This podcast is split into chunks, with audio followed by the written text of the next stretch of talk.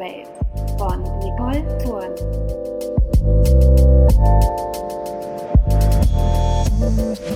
Herzlich willkommen bei Arbeit mal anders. Ich bin heute mit Patrick Sellier hier, um äh, ein ganz spannendes Thema zu bearbeiten, und zwar das Thema Identität.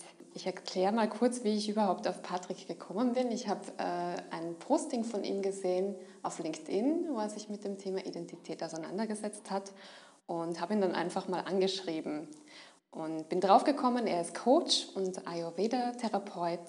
Er betreibt mit seiner Frau Sarah die Tauglerei in St. Koloman bei Salzburg und arbeitet in einer Unternehmensberatung mit Unternehmen zusammen. Ähm, Patrick, freut mich sehr, dass du da bist. Ja, mich auch.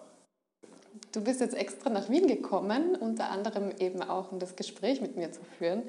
Ähm, spannend ist das Thema Identität in der heutigen Zeit. Ähm, erklär vielleicht mal kurz unseren Zuhörern, inwieweit du dich mit diesem Thema auseinandersetzt in deiner Arbeit. Ja, Identität ist an sich wirklich mein, mein Hauptthema. Ähm, wie du schon in der Einleitung gesagt hast, arbeite ich in sehr vielen verschiedenen Bereichen. Und in all diesen Bereichen stelle ich mir wieder fest, dass sich die Identitätsfrage stellt. Mhm. Ähm, und mir selber fällt es immer schwer, über Identität zu sprechen, weil sie meistens nicht wirklich greifbar ist. Immer wenn man sagt, ich bin Ayurveda-Therapeut oder Unternehmensberater, dann ist man an sich nicht in seiner Identität, sondern in einer Rolle mhm. identifiziert sich mit dem. Und ich habe jetzt zum Beispiel letztens, weil wir jetzt Angestellte haben in der Tauglerei, ähm, musste ich zum AMS und dort angeben, was ich eigentlich für ein Unternehmen habe. Und es war ganz lustig. Das Schöne ist, in Tengau hat das AMS extrem viel Zeit für einen. Die haben kaum Arbeit, weil es da keine Arbeitslosigkeit gibt. Also konnte okay. der Mann lange mit mir arbeiten und er versucht, meine Tätigkeit irgendwo zu fassen. Und gibt es nicht. Und ich mhm. glaube, inzwischen ist ein gutes Zeichen, dass man da Identität lebt, wenn man von Computern nicht mehr eingeordnet werden kann. Okay. Also, dass man tatsächlich das, was einen packt, was, was das Leben ausmacht, was einen glücklich macht, in vielfältigster Weise lebt, ohne sich zu verraten. Ich denke, das ist ja auch etwas, was sich sehr verändert hat in den letzten 20, 30 Jahren oder überhaupt in den letzten Jahren, dass man eben nicht mehr sagen kann, ich bin das und das, ich bin Juristin, ich bin, keine Ahnung, Anwältin, ich bin Journalistin, sondern dass man auch äh, mehr ist als das, gerade wenn man selbstständig ist. Ja, das ist, ist sicherlich der Fall. Dass der, der Weg geht Gott sei Dank immer mehr hin zur Subjekthaftigkeit und nicht sich selber zum Objekt zu machen oder von anderen zum Objekt gemacht zu werden, wie so typisch mhm. im Krankenhaus kennt man das, da ist man dann die Kniescheibe vom Zimmer 12 und nicht mehr irgendjemand anderes. Das ist ja die totale Objektmacherei und das, das gibt es natürlich auch im, im, im, Arbeitsleben. Also da ist man dann, in Deutschland gibt es immer diesen Müller 2, weil es so viele Müller gibt, der Müller 2 von, von der, vom Vertrieb ähm, und nicht der Mensch, der an sich dahinter steckt. Jetzt ähm, heißt das ja, man muss ja quasi im Business und im Arbeitsleben eine Rolle spielen, weil äh, ich kann ja nicht immer ich selber sein, weil ja, das wäre ja vielleicht auch unprofessionell. Wie stehst du dazu? Ja, ich bin jetzt kein Feind von Rollen. Mhm. Ähm, allerdings ist, sollte es einem auch bewusst sein, dass man die Rolle spielt. Das ist ganz wichtig. Mhm. Ähm, und man nicht denken man ist der und der. Mhm. Und auch Glaubenssätze übernehmen, die man so jemandem zuschreibt. Also mh, mm, jeder kennt das, dass, dass man dass Leute, die, die eine bestimmte Position haben oder man erfährt, dass sie die und die Position haben, denen wird man, schreibt man sofort etwas zu. Mhm. Äh, auch allein schon Namen reichen ja. Es, gibt, es gab eine Studie in, in Deutschland, dass der Name Kevin nicht unbedingt dazu führt, dass man gute Noten in der Schule kriegt, sondern bei Lehrern gleich angenommen wird, der, der kann gar nichts. Mhm. Und auch bei Bewerbungsgesprächen auch bei schneiden Janine und Kevin, glaube ich, schlechter ab. Ja, garantiert. ja. ja. ja. Ähm, wobei das natürlich eigentlich überhaupt nichts aussagt. Und irgendwann wird halt der Kevin auch dran glauben, dass er halt ein Kevin ist, der nichts kann. Mhm. obwohl der vielleicht unglaubliche Fähigkeiten hat. Ja, also diese Zuschreibungen von außen spielen natürlich eine Rolle bei der Identitätsbildung. Ja, bei der Identitätsbildung, die Frage ist grundsätzlich, was ist Identität? Ja, das, das wollte ich dich auch schon fragen. Darüber könnten wir noch eine eigene Sendung machen. Darüber sollten wir eine eigene Sendung machen. Ähm, weil das Lustige ist, ich, man kommt sich bei Identität, auch mit Leuten, die sich drüber, damit befassen, sehr schnell in die Haare. Das ist ganz lustig, mhm. weil jeder, es gibt auch in der Psychologie an sich keine wirkliche Definition von Identität. Was dazu führt, dass zum Beispiel eigentlich in der, in der Umgangssprache Identität also, oder eine Identifizierung für Identität gehalten wird. Mhm. Wird ganz oft, er hat die Identität als Deutscher, als Österreicher, als Albaner oder was auch immer, ähm, obwohl das mit der Identität an sich nichts zu tun hat. Reiner Zufall, Deutscher zu sein. Ja. Ich bin Deutscher, fühle mich überhaupt nicht als Deutscher. Außer bei der Fußball-WM vielleicht. Aber das ist auch eine Form wieder von Identifizierung. Gerade mhm. bei Fußballvereinen kann man das gut sehen, dass das Wohl und Wehe da irgendwo nach außen verlagert wird. Weil Rapid Wien verliert, bin ich traurig eine ganze Woche. Mhm. Weil mhm. sie gewinnen, bin ich eine ganze Woche glücklich. Das hat mit Identität nichts zu tun, sondern mit der Identifizierung, dass man sich selber mit etwas im Außen gleichsetzt. Und das, und das kann man ja auf verschiedene Arten, das wechselt ja auch ständig, die Identifizierung. Einmal bin ich ja. die, die Mutter, also das ja auch, hat ja auch mit Rollen zu tun natürlich. Ich glaube, es hat sogar noch mehr als mit Rollen, mit Beziehungen zu tun. Mhm. Dass man sich über Beziehungen definiert. Und immer wenn man sich über eine Beziehung definiert, ist es bestimmt nicht Identität. Mhm. Das Leben ist nicht lebbar, ohne dass man sich in, in Beziehung ja. definiert. Auch ich bin auch Kinder. Ähm, natürlich identifiziere ich mich in dieser Rolle als Vater, weil ich sonst die Kinder nicht großziehen kann. Mhm. Das heißt, die Rollen sind ja auch wichtig. Das, ja, die, Rollen die haben ja auch wichtig. eine Ich glaube nur, dass es problematisch wird, ähm, wenn ich sage, ich bin Vater und nichts anderes. Mhm. Was ist denn dann, wenn die Kinder ausziehen? Und was, was wird aus den Kindern, wenn, wenn ich quasi, wenn sie sehen, ihr Vater definiert sich nur über sie? Mhm. Das hat ja auch dann viel mit dem Ego zu tun, inwieweit das, das Ego damit identifiziert ist. Weil wenn ich mich zum Beispiel jetzt als Führungskraft zu sehr mit meinem Job identifiziere oder mhm. meinen Selbstwert daraus generiere, mhm. nehme ich mal an, ist es ja auch ein, ein, großes Problem, wenn ich den Job dann verliere. Viel mehr, als wenn ich noch viele ja. andere Dinge ja. habe, die mir wichtig sind. Auch das sehe ich eher als Beziehung an. Mhm. Als Beziehung zum Unternehmen oder Beziehung zum, zum Job oder auch zu meiner Rolle. An sich ist die Rolle, die ich habe, auch etwas, zu dem ich dann eine Beziehung aufbauen kann. Mhm. Also ich mache sehr viel Aufstellungsarbeit, ja. gerade auch in dem Bereich, gerade auch zur Identitätsfindung, in der ich fast nur mit inneren Anteilen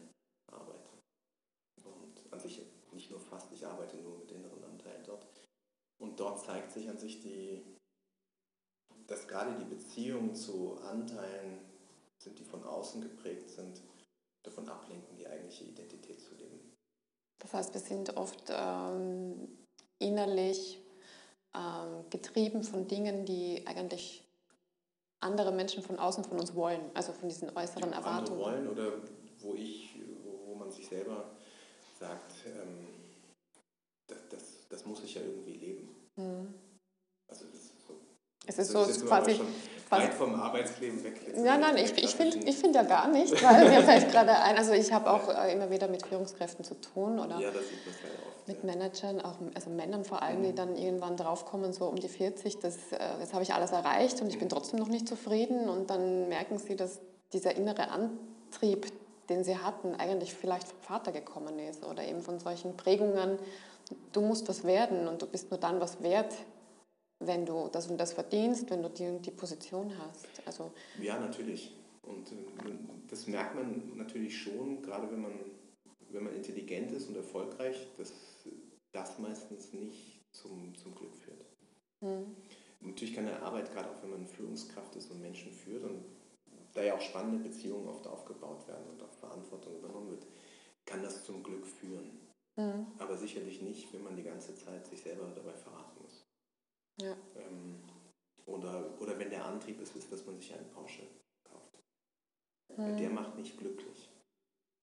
Also es sind die Beziehungen, die eigentlich glücklich machen. Ja, ich glaube, die, die authentischen Beziehungen, die, die Spiegelung des, des eigenen Ich, das von anderen wertgeschätzt wird als solches, das macht glücklich. Das mit der Aufstellungsarbeit, die du erwähnt hast, das interessiert mich jetzt schon. Also wie, wie kann ich zu einer eigenen Identität kommen? Geht es da darum, die inneren Anteile, die vielleicht auch äh, unbewusst agieren oder die, die auch in Konflikt zueinander stehen, dass man die dann integriert oder ähm, worum geht es da? Ja, also wenn, ähm, wenn man sich eine Persönlichkeit anschaut oder auch das, was man lebt, dann, hat man meistens einen ganz gesunden Anteil. Da, mhm. der, wenn der gelebt wird, dann fühlt man sich einfach gut. Das sind so diese Tage, wo, man, wo die anderen einen alle anstrahlen. Man weiß mhm. nicht wieso. Ähm, dann gibt es einen völlig dunklen, traumatisierten Anteil, sage ich jetzt mal, dort, wo genau das, warum auch immer, abgelehnt worden ist. Und dann gibt es einen Anteil, der alles dafür tut, dass man diesen traumatisierten Anteil nicht. Okay. Weil das schmerzt. Das ist Schmerz. Dieses, da ist das, wirklich die Persönlichkeit ganz, ganz, oder das, das, die Identität schwer verletzt worden. Mhm. Und das kann natürlich in der Kindheit sein, das kann schon kurz nach der Zeugung sein, wie ich auch inzwischen erlebt habe. Das kann aber auch später sein, zum Beispiel in der Pubertät. Das ist auch ganz oft eine Phase, wo, wo man anfängt, Teile richtig gehend abzuspalten und man fängt dann an, Muster auszubilden, um diesen Schmerz zu umgehen. Sich ist der Weg dahin, wenn ich jetzt diese Form von Aufstellung, ich arbeite sehr vielfältig, aber wenn es Richtung Identität geht, ist der Weg dahin, zu beginnen, diesen Schmerz zu fühlen, dass das, nicht, dass das geschehen ist und nicht gelebt wird. Mhm. Es geht tatsächlich über das mhm. Gefühl. Und du machst da auch viel mit, dem, mit Körperarbeit? Oder? Ich mache auch viel mit Körperarbeit. Mhm. Ergänzt sich sehr gut, wie ich, das, wie ich inzwischen festgestellt habe. Ähm, ich würde inzwischen auch wahrscheinlich nicht mehr nur Aufstellungsarbeit und nur Körperarbeit machen, sondern ich kombiniere es an sich meistens, mhm. ähm, wenn, wenn es möglich ist. Und, aber mh, hm, der Weg geht über das Gefühl. Mhm. Und ich glaube zum Beispiel auch, auch im Unternehmen, natürlich muss man alles planen, auch in der Arbeitswelt muss man sollte der Intellekt nie ausgeschaltet sein. Aber ganz viele Dinge fühlt man richtig. Also ich coach auch recht erfolgreiche Sportler zum Beispiel und dann geht es auch immer darum, wie kann ich das Gefühl, was ich aus meiner Erfahrung habe, messbar machen. Dass okay. es richtige Entscheidungen sind. Das ist ganz, ganz spannend. Dass man hingeht und ja, ich habe ein Bauchgefühl, da weiß ich, wenn ich dem früher mal gefolgt wäre, hätte ich das Mhm. Gerade beim Fußball erkennt man so Führungsspieler daran, dass die, dass die mit diesem Bauchgefühl gut umgehen können. Im richtigen Moment das etwas tun, was die anderen mitreißt. Ja. So jetzt in, in, so einem Sport. Aber auch Einzelsportler. Mh, mm, da ist alles, sind super gecoacht oder halt ist alles super vorbereitet, aber an sich wissen sie, sie müssten es anders machen, um, um zu gewinnen. Oder was auch immer das Ziel ist. Oder ja. Und da geht es um dieses Gefühl, gewisser Weise messbar zu machen.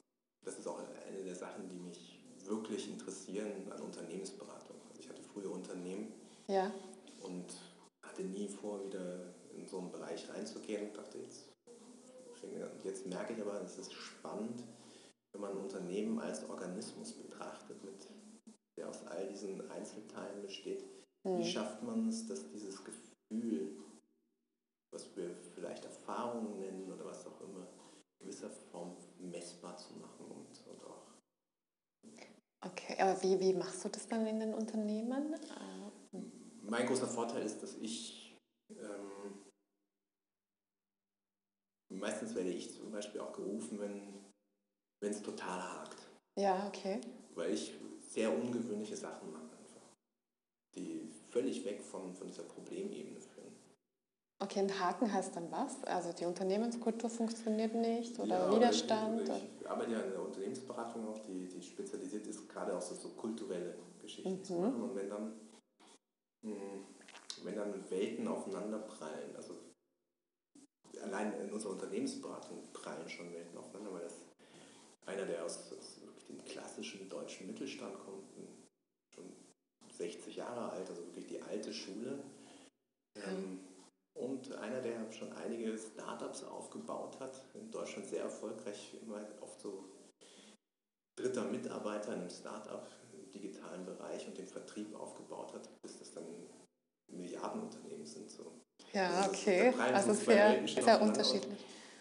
Diese Unternehmensberatung hat sich auch entwickelt eigentlich daraus, dass ich dachte, die beiden sind extrem nett, haben extrem ähnliche Visionen.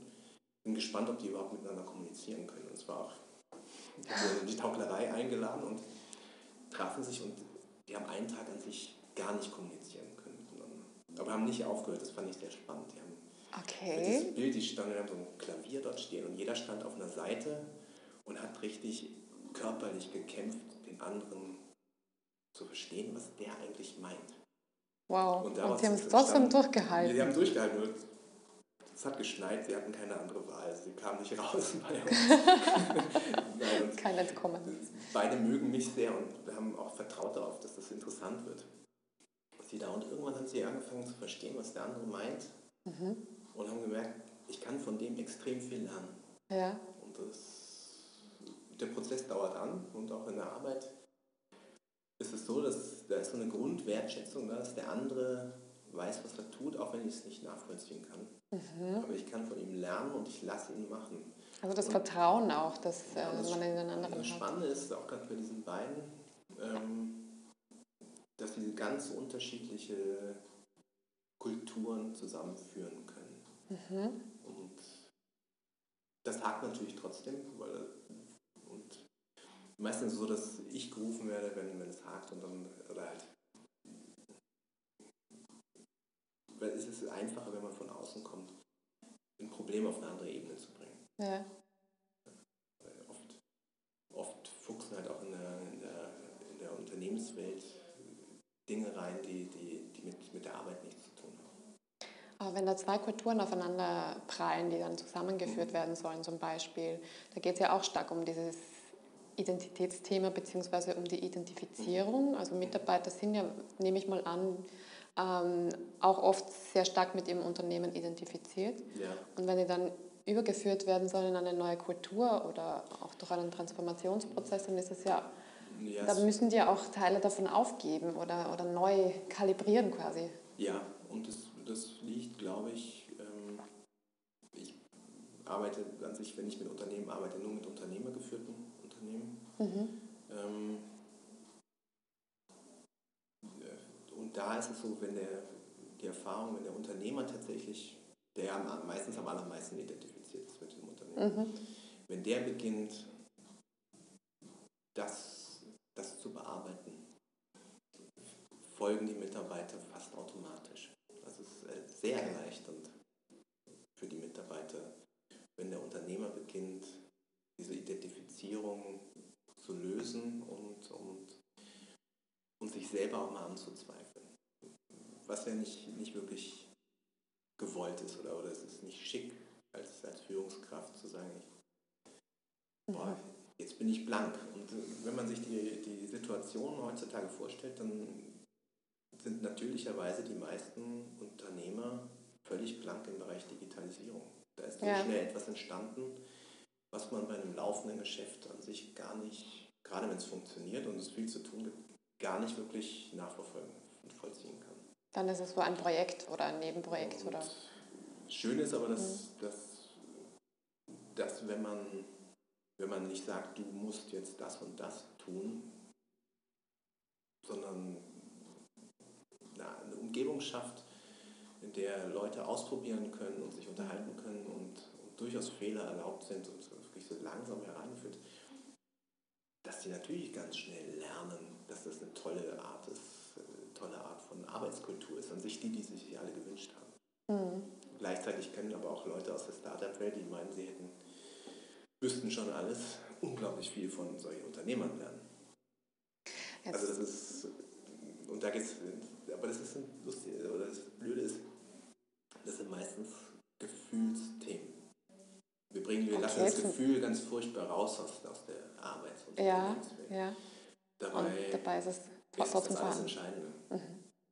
Welche Warum? Themen sind das denn, Gefühlsthemen? Was, was ist da Gefühlsthema? Weil ich glaube, viele, viele traditionell ähm, oder, oder ähm, Führungskräfte, auch ein Manager, können damit gar nichts anfangen mit dem Gefühl, weil das hat eigentlich nichts verloren in der Arbeitswelt. Ja, man kann es halt ganz schwer als Zahl darstellen. Ja. Man kann es natürlich darstellen, ein Gefühl ist zum Beispiel Mitarbeiterzufriedenheit. Mhm. Und da,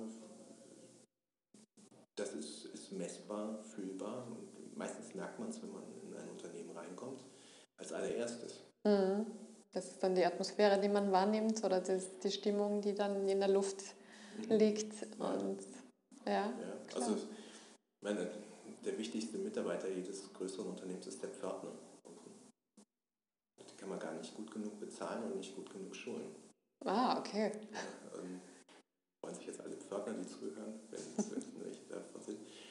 Denn gerade bei dem sieht man ja, wie, wie es so, der sieht jeden, der nimmt jedes Gefühl auf, mhm. tra transportiert auch Gefühle.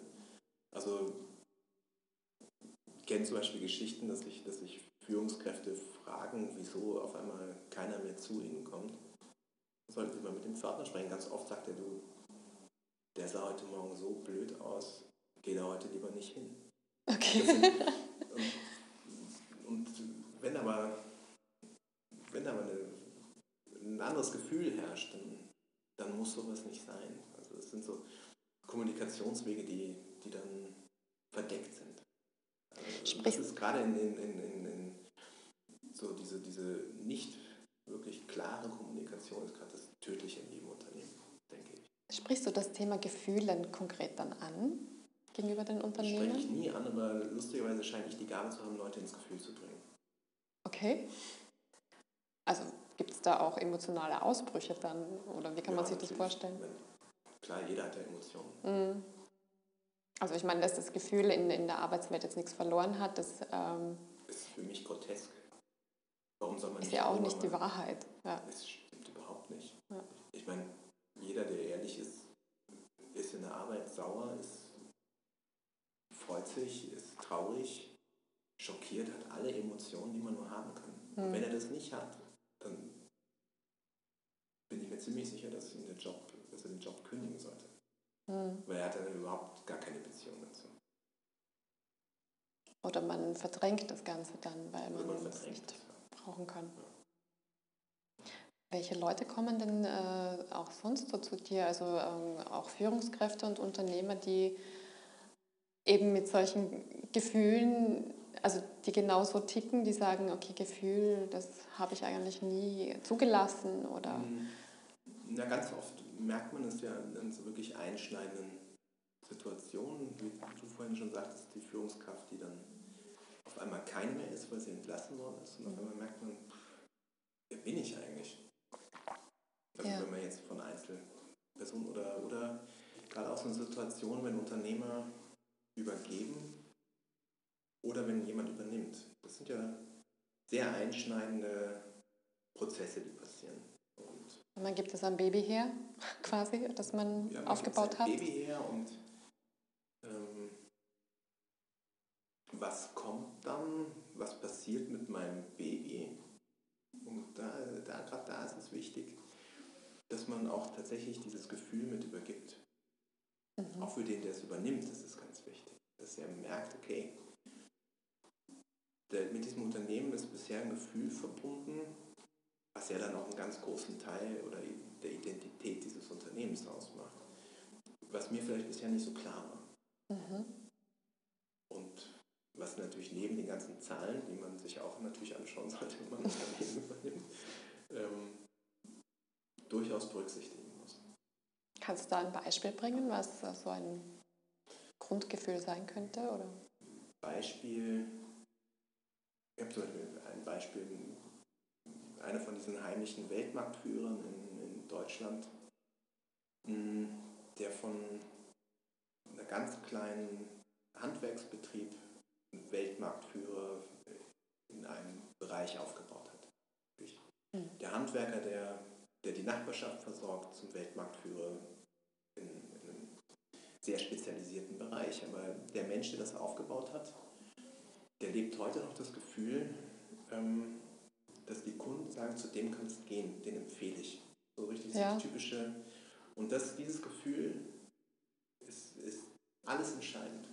Davon abgesehen, dass bei der Übergabe es schwierig war, weil dieser Mensch jeden Prozess dort einfach körperlich gespürt hat und überprüft hat und, und wusste, wenn da eine Maschine irgendwo stillsteht, dann hat er das körperlich gespürt und gemacht. Also es war einfach sehr schwer, sowas zu übergeben. Also war sehr, sehr verbunden auch mit, der, der mit war das Geschäft. quasi. Mhm. Aber tatsächlich war der Schlüssel ähm, an die Nachfolger, weil es dann so groß war, waren es dann drei Nachfolger diese ja. eine Position an sich, wow. denen diese Gefühlswelt mitzuteilen. Mhm. Und heute noch, es wäre an sich ein Projekt gewesen als, als Unternehmensberatung, wo man sich die, die Nase Gold verdienen kann. Tatsächlich, nachdem der über seine Gefühle gesprochen hat, war diese Übergabe überhaupt kein Problem mehr. Und das hat er auch gegenüber den Nachfolgern gemacht, dass er darüber das gesprochen hat? gegenüber den Nachfolgern gemacht. Wow. Ja. Und diesen Mut zu haben, und das, da hat er von mir Riesenhochachtung, ähm, hat dazu geführt, dass er tatsächlich es übergeben konnte. Mhm. Und heute wunderschön auf einer Hütte in den Bergen wohnt und, und es loslassen konnte. Mhm. Sich freut, dass es gut läuft. Er hat super Nachfolger, er hat, er hat tolle Nachfolger gefunden. Ähm, Aber wenn diese Nachfolger es nicht verstanden hätten, was er damit verbindet und was, was für ein Gefühl für die, das für die ist. war das absolut befreiend. Mhm. Weil es, ist, es war dann ganz einfach und es war für die auch, das stimmt. Mhm. Die kamen nun zu einem Zeitpunkt in dieses Unternehmen, wo sie halt mit, mit ziemlich großen Konzernen nur noch gesprochen haben und sich fragten, wie sie Prozesse abbilden können, wie sie es gewöhnt sind. Okay wie bringen wir dieses ganze Unternehmen in Zahlen, dass wir es kontrollieren können, was sinnvoll ist. Natürlich. Aber was hat er denn da konkret gesagt? Kannst du mir das äh, verraten oder ähm, ist das zu geheim? Tatsächlich hat er, hat er Ihnen erzählt, was dir nicht klar war, dass wichtig ist, dass man immer sicher sein kann, zum so und so kannst gehen. Ja, also dieses Vertrauen, dieses, dieses, dieses Sicherheitsgefühl. Man weiß, dass die anderen sagen, das ist ja auch wieder Beziehung, das hat mhm. mit Identifizierung zu tun, mhm. aber trotzdem das Gefühl, was ausgelöst wird, ich bin der, zu dem man gehen kann. Mhm. Ich bin nicht der, der diesen ganzen Ort beherrscht und ohne mich wird keine, was halt Fakt war, aber das ist ein kleiner Ort. Das war ihm völlig wurscht. Also sein Status war gar nicht der, der Punkt. war völlig egal. Wichtig war für ihn immer noch, zum so und so kannst du gehen. Mhm. Und, und dieses, als sie das begriffen haben und gemerkt haben, wie gut es auch tut, wie stimmig das auch ist in diesem Unternehmen, ja. was wirklich wie eine Familie auch geführt worden ist, ähm, war das extrem erleichternd auch für diese drei. Dass das weitergelebt werden muss. Und für ihn auch, dass er merkte, dass dieses Leben und Verstehen dieses Gefühl nachvollziehen können, mhm. war das die Chance auch es sind manchmal eben weniger die Zahlen, die da entscheiden. Mhm. Jetzt denke ich gerade auch so an Unternehmen, die ganz ehrfürchtig oder auch verängstigt vielleicht ja. ähm, Startups gegenüberstehen, die dann irgendwie den Markt disruptieren könnten. Also ja. diese Gefahr, die ja, ja auch, gut, die auch da ist. Sehen, ähm, also Sie sehen es gar nicht in deinen Augen, ich nicht, nicht so sehr. dass 99 Prozent der Unternehmer Digitalisierung und Startups alles als IT-Problem sehen, was sie mhm. auslagern können an ihre IT-Abteilung. Ähm, weil zum einen gehen die Geschäfte einfach noch verdammt gut. Und, und etwas, wovor man Angst hat, das, das, das schiebt man auch gern weg. Mhm. Und natürlich ist ein Gedanke, den man als Unternehmer, man sollte sich nicht darauf fokussieren, nur sich an den Gedanken, da ist noch jemand, der mich zerstören wird. Also was könnte ich tun, um mein Geschäft natürlich zu disruptieren? Das ist ein, ist ein sehr spannendes Gedankenmodell. Also es ist lieber selber zu disruptieren, bevor ein anderer kommt. Ja, und lustigerweise, ähm, das macht in gewisser Weise auch Spaß. Mhm. Ist, wenn man das wenn man es mit anderen Unternehmern zum Beispiel zusammentut, und das ist zum Beispiel etwas, was, ähm, was wir mit der Unternehmensberatung jetzt auch starten, dass sich Unternehmer zusammentun und mal überlegen aus ihrer Erfahrung, wie würden wir jetzt das Geschäftsmodell des anderen zerstören? Okay. Das kann richtig lustig sein. Mhm. Aber man kommt natürlich auf spannende Ideen. Was könnte ich denn noch anders machen? Sehr spannend. Das heißt, ähm, dieser Gedanke, dass man aber auch das eigene dann zerstören könnte, selber, hat das dann auch was wieder mit der Identität zu tun? Oder geht es da darum, ich glaube, einfach. Dass, dass man das erst wirklich spielerisch und, und gut tun kann, wenn man nicht mehr damit identifiziert ist, weil sonst zerstört man sich selber im Gedanken. Ja. Was meistens nicht so gut ist. Aber was, wo du sagst, dass Unternehmen ängstlich sind. Mhm. Mm, das gibt es ja durchaus auch bei, bei Unternehmen, gar nicht mal, weil sie disruptiert werden können, sondern weil es einfach Teil dieser, dieser, dieser Unternehmensidentität ist. Mhm. Auch schon große Unternehmen, die, die sich aber an sich gegenüber ihren Kunden gerieren wie, wie alte Mütterchen. Also wie alte Mütterchen, ja, die also was tun? Zum Beispiel gegen noch größere Unternehmen, von denen sie alte, alte die Kunden sind, sich, sich generieren, wie, wie wirklich vor allem wegducken und dergleichen. Und, und also wie Bittsteller oder wie kann man sich das dann ja, vorstellen? So, da werden, habe ich auch schon erlebt, dass, dass, dass der Vertrieb an sich nur dafür da ist, äh, Aufträge anzunehmen zu den Preisen, die die Kunden bestimmen. Die die Kunden bestimmen, ja, also okay. sozusagen. also dass man, dass man an sich kaum Selbstbewusstsein hat. Ja. Obwohl man ein großer Player ist, obwohl man vielleicht sogar Monopolist ist und man denken könnte, man könnte die Preise auch bestimmen. Ähm, wenn sich aber sowas durchgesetzt hat, wahrscheinlich auch ein Führungsproblem. Wenn, mhm. Oder wenn da nicht wirklich geführt ist und es werden Leute ausgewählt, die sich gegenseitig froh sind, dass da das Telefon klingelt und die Umsätze gemacht werden, aber mhm. gar nicht so klar ist, wo soll es hingehen.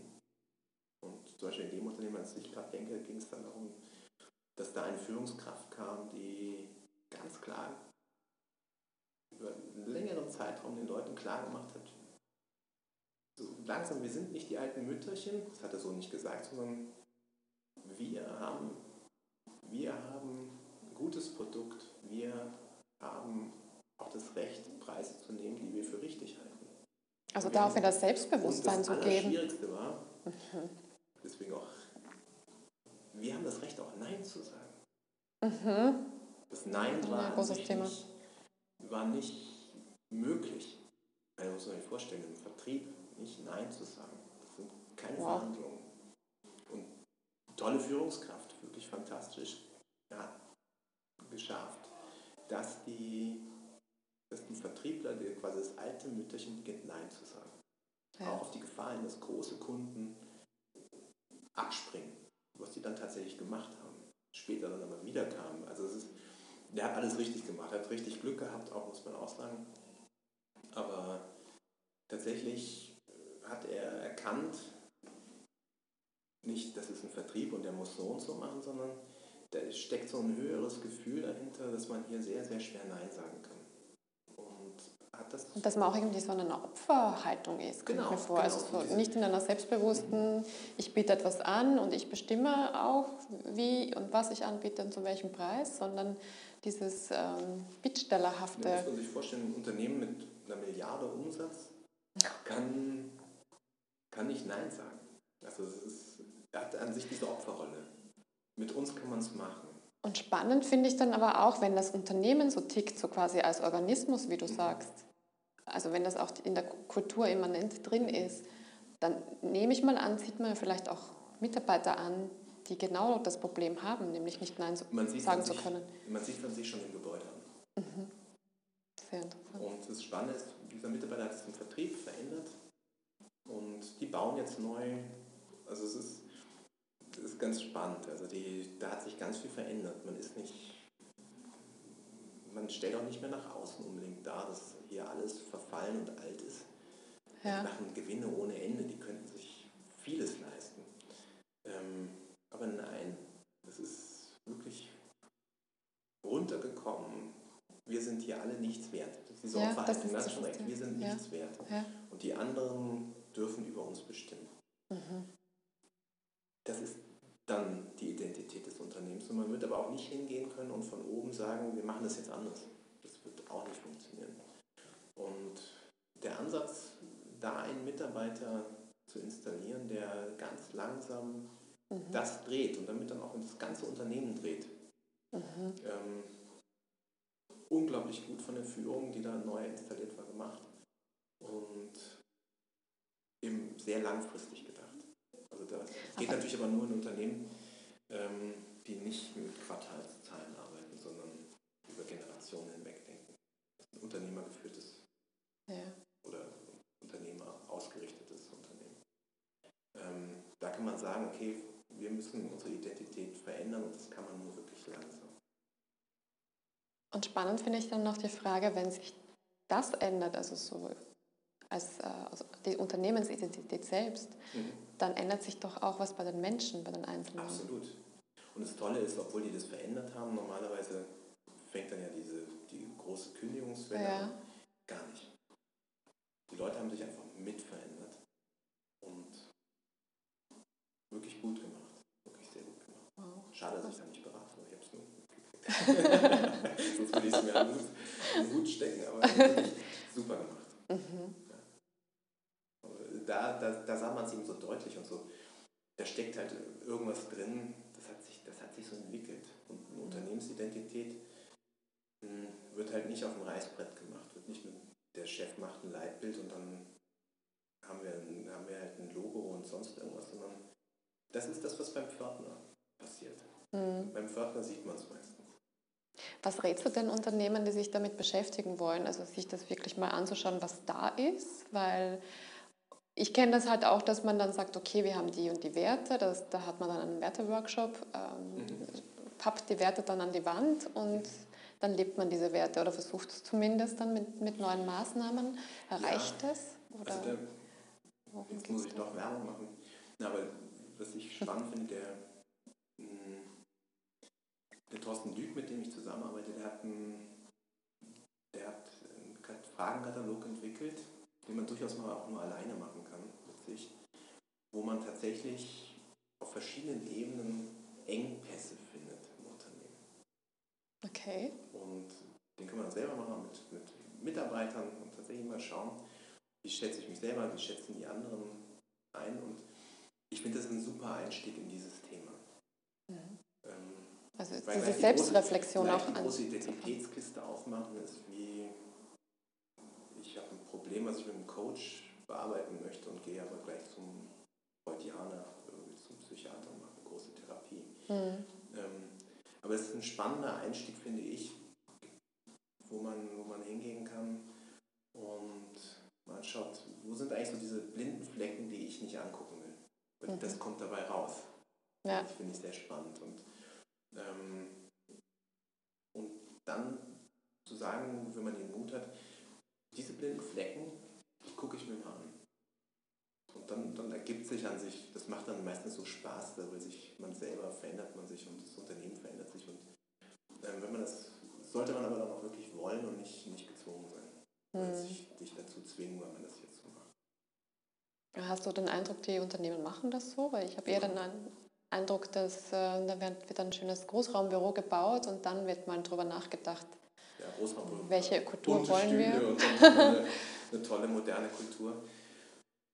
Es funktioniert nur, wenn, wenn warum macht man, warum baut man das Großraumbüro und packt gelbe Stühle rein? Weil man, mhm. man merkt, es muss, es fehlt was muss, da ist etwas, was mhm. wir nicht tun. Ähm, das funktioniert natürlich nicht durch Aktionismus. Also gerade von oben oder von, von der Führung her, ähm, oben bin kein großer Fan von Hierarchien, aber es gibt halt Rollen und Aufgaben im Unternehmen und, und derjenige, der, der als Unternehmer vor allem dafür da ist, die Ausrichtung zu geben und und auch dieses Gefühl reinzugeben, das ist jetzt halt so mein Steckenpferd, der, wenn der nicht beginnt, sagen, da sind Dinge, die ich mir nicht angucke, mhm. oder nicht ausblende oder nicht, nicht sehen will, dann und nicht sagt, okay, wenn ich das tue, habe ich ja die Chance, dass sich irgendwas zum Positiven verändert. Mhm. Sei es es doch nicht tue, obwohl ich fühle, Mhm. dass ich da etwas tun müsste. Das kann auch passieren. Durchaus möglich. Ich habe zwar das Gefühl, aber ich mache alles richtig, was auch übrigens sehr befreiend sein kann.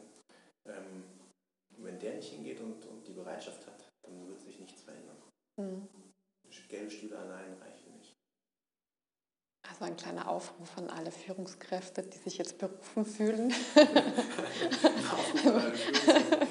ein bisschen Selbstreflexion zu betreiben und, und vielleicht auch beim eigenen blinden Fleck anzufangen und Ein mal zu Aufruf fragen. mh, stellt euch selber in Frage. Wir machen alle Fehler. Jeder macht Fehler. Mhm. Natürlich macht man auch als Führungskraft Fehler. Ähm, bin ich vielleicht bereit, bin ich bereit, daraus was zu lernen? Was ich zum Beispiel sehr mag und lade alle Führungskräfte dazu ein, sich so einen Abend anzuschauen, sind die Fuck-Up-Nights. Mhm. Kennst du? Mhm. Ja. Die veranstalten wir in Mönchengladbach und veranstalten wir die Fuck-Up-Nights zum Beispiel. In Salzburg bin ich jetzt damit Sponsor, weil ich das einfach so genial finde, vom Scheitern zu berichten. Und ich kenne keinen Abend, wo nicht jeder, der da war, ähm, unglaublich viel gelernt hat. Ja. Weil der andere davon berichtet, wie er es so richtig, richtig in den Sand gesetzt hat und reflektiert hat. Das Wichtigste halt ist, dass man nicht nur irgendwas in den Sand setzt, sondern immer mal reflektiert, was man da getan hat. Mhm. Es hat auch was Befreiendes, glaube ich. Total. Ich habe selber bei einer Fuck-Up-Night vorgetragen. Ich habe durchaus schon Fehler gemacht. Mhm. Ähm, und muss sagen, danach, es war unglaublich befreiend. Mhm. Ja. Ähm, und ja, und die Offenheit, sich mit, mit, mit anderen Unternehmern zum Beispiel zusammenzutun und, und, und sich mal ganz offen auszutauschen, ohne dass man permanent irgendwie die, die großen Karten, wie erfolgreich und toll alles ist, sondern durchaus zu unterhalten, habe ich keine Ahnung, weißt du was. Mhm. Da entstehen tatsächlich Freundschaften und, und, und Beziehungen, die, die ge- sich gegenseitig weiterbringen. Sehr schön. Das war jetzt ein Statement in 85 Sätzen. Das passt super. Danke dir. Du bietest ja auch Kamingespräche an für Unternehmen. Vielleicht magst du das zum Abschluss noch kurz erzählen. Äh, ja, Wo es genau auch ich darum nicht, geht. Ähm, aber gerade genau solche Runden ähm, bauen wir jetzt in, in, in, in Deutschland auf, dass Unternehmer beginnen, ähm, gerade zum Thema Digitalisierung, ist das überhaupt wichtig für mich und was, was hat das für Auswirkungen? Mhm. Und ist das nur ein IT-Problem oder, oder muss ich vielleicht doch mal selber drüber nachdenken? Oder geht das wieder weg? Das, das ist eine kurze Krankheit der Wirtschaft. Ähm, da eben ähm, das, das klassische Mittelständler, äh, das ist für mich das beste Beispiel, weil es für die am schwierigsten ist, oft im Alltagsgeschäft darüber nachzudenken, sich zusammentun und, und moderiert ähm, beginnen, in diese Kultur einzusteigen, mit der Startups funktionieren. Mhm. Und ja, das ist ein sehr schönes Projekt. Und wenn Unternehmer daran Interesse haben, einfach eine E-Mail an uns schicken. Sehr schön. Ja, schönes. Wobei mein, eigentlich mein persönliches, ich bin in dieses Projekt nicht so involviert, außer im beratenden, im beratenden Teil, aber mein persönliches Steckenpferd ist an sich gerade selber in den Bergen was aufzubauen. Ja, das hast du mir im Vorgespräch Ja. kurz erzählt und das klingt super spannend und sehr visionär. Vielleicht erzählst du mal kurz. Es Ja. geht um einen Coworking-Raum oder Bereich. Ja, also wir, wir haben eben ein ganz altes Dorfgasthaus übernommen in, in den Bergen bei Salzburg und in einem ganz spannenden Ort, der eben auch 20 Minuten nur vom Flughafen weg liegt und so. Aber völlig unberührte Natur, sind keine Tourismussünden, gar nichts. Mhm. Und ich mache jetzt quasi die letzte Renovierungsstufe, indem ich die alte Großküche umbaue und dort plane ich einen Raum einzurichten, in dem Menschen hinkommen, um mit anderen ko-kreativ zu arbeiten. In welcher Mhm. Form auch immer. Ob jetzt auf Dauer, für Jahre oder auch einfach vielleicht mal nur für zwei Wochen. Ähm, weil ich, ich liebe diese Gegend, ich möchte da nicht weg, aber ich, ich liebe es eben auch mit Leuten, mich auszutauschen und, und sich zu befruchten. Und diese Gegend hat etwas sehr Fruchtbares, also gerade auch für Veränderungen. Uralter Kultort der Veränderungen. Die Kelten haben eine Veränderungskulte gefeiert, lustigerweise. Also eigentlich prädestiniert dafür. Prädestiniert dafür Steinzeitmalereien, alles gibt es da in der Gegend. Ähm, und ich würde gerne diese Tradition aufleben lassen und mit, äh, mit anderen sich gegenseitig Ideen um die Ohren hauen und, und mhm. weiterbringen. Das ist so meine Vision. Und das, man merkt, es ist auch mehr ein Gefühl als, als etwas Konkretes. Aber ich denke, das ist immer ein guter Weg, um, um dahin zu kommen, wo, wo man hin möchte. Das klingt sehr schön. Ich nehme mal an, die Landschaft ist auch ziemlich genial und man kann auch voll auftanken dort. Ja. Also alle, die da Interesse haben, ja, können äh, sich gerne bei dir melden. Ich habe sogar schon eine Webseite eingerichtet, obwohl das noch umgebaut wird. Das habe ich nur vergessen, wie die heißt. Sumworkerei.at. Sumworkerei. Sumworkerei. Ähm, eine Tauglerei in St. Koloman. Und auf tauglerei.at. Tauglerei.at. Können, kann man auch nachschauen. Patrick Sellier, vielen Dank für das spannende Gespräch ja, und viel Erfolg weiterhin bei deinen, deinen Visionen und deine Gefühle in Ziele und äh, Projekte umzusetzen. Vielen Dank.